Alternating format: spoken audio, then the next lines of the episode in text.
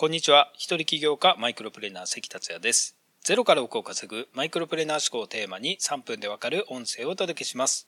いつも聞いてくださりありがとうございます。今回もたらぎ町で収録しております。昨日はすごい雪でしたが、今朝は雪は止んで天気が良かったです。たらぎ町は山に囲まれているんですけれども、その山々が真っ白になってました。そんなに雪が降ることがない町らしいんですけれども、こういう体験ができて本当に良かったです。さて今回のテーマは、マジで大事なキャッチコピーの基本をお届けします。あなたが何らかの商品をウェブサイトで販売するとします。その際にウェブサイトで最も大事なパーツ、力を入れるパーツはどこだと思いますか？ヘッダー画像でしょうか？デザインでしょうか？ロゴでしょうか？商品の写真でしょうか？商品説明でしょうか？金額設定でしょうか？どれも大事なパーツです。ただ、あなたのウェブサイトへ訪問してくれた人に対して一番重要なことは、その訪問者を立ち止まらせればならないということです。つまり、ターゲットの心をつかむのに一番必要なパーツはどこかということになります。その答えはキャッチコピーです。キャッチコピーとは、ウェブページの最上部やヘッダー画像の中に表現する最も目立つ1行から数行の文章のことです。キャッチフレーズやヘッドコピーなどと呼ばれることがありますが、同義語ですので、キャッチコピーと統一して話を進めます。キャッチコピーには他に4つのコピー仲間がいます。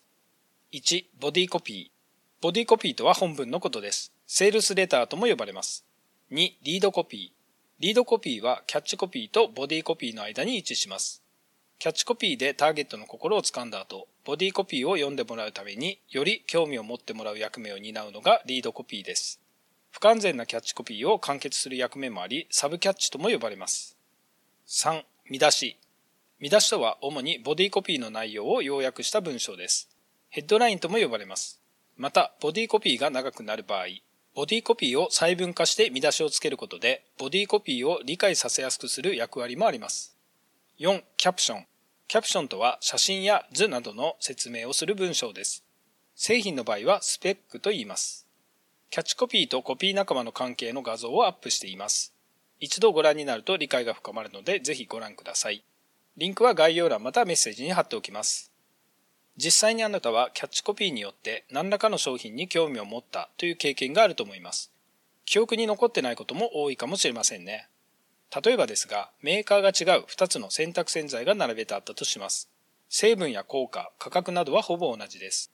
一方はキャッチコピーが書いてあって、一方は書いてなかったとしたら、どちらに目が行きますかまた、一方に書いてあったキャッチコピーが主婦の心をつかむキャッチコピーだったらどうでしょうか主婦だったら迷わずキャッチコピーが書いてある方を選ぶでしょう。また、ネットや雑誌、新聞の記事を見るとき、見出しで読む記事を決めませんか？